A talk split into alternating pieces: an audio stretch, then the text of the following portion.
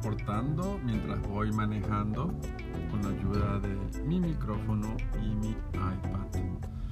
Nada, hoy pues he estado todo el día trabajando en WordPress. Es increíble cuando algo que debería ser sencillo y práctico a veces se complica. Y es allí el precio que hay que pagar cuando trabajas con templates, con plantillas pues la promesa básica es que vas a tener un website de manera más fácil, práctica y eficiente.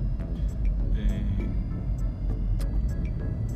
en comparación cuando mandas a hacer un proyecto con un desarrollador y resulta que el desarrollador tiene todos los protocolos de seguridad, eh, tiene la experiencia y tiene la capacidad de evitar que ciertos problemillas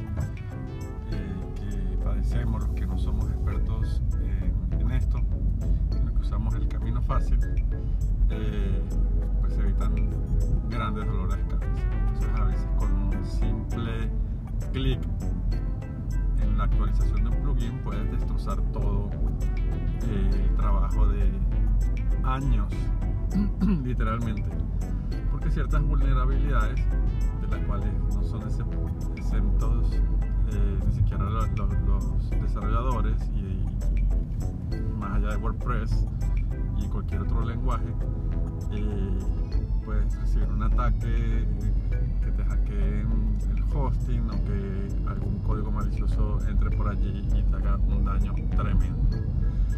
Por eso puedes este, tener una web sólida, robusta, eficiente, protegida. Eh, cuesta dinero. Y cuesta dinero porque para activar ciertos mecanismos hay que pagar mensualidades. Entonces hay gente que trata de pagar lo menos posible y considera que pagar un hosting y un eh, nombre del website, el dominio, es suficiente. Y a veces hay que entender que eh, esto requiere más, mayor seguridad.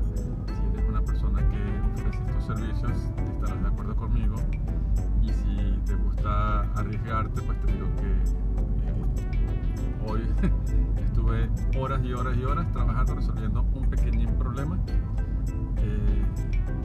al final no era tan fácil y tuve que rehacer de nuevo una página web que menos mal estaba eh, reinventando, pero tuve que hacer una reinstalación y borrar este, ciertas cosas que me tardaron años en hacer, aunque ya las había abandonado y las tenía por allí ocultas y sepultadas. bueno, este, ¿qué opinan mis compañeros de tecnología? ¿Qué comentarios, recomendaciones y experiencias han tenido? Quiero que me cuenten.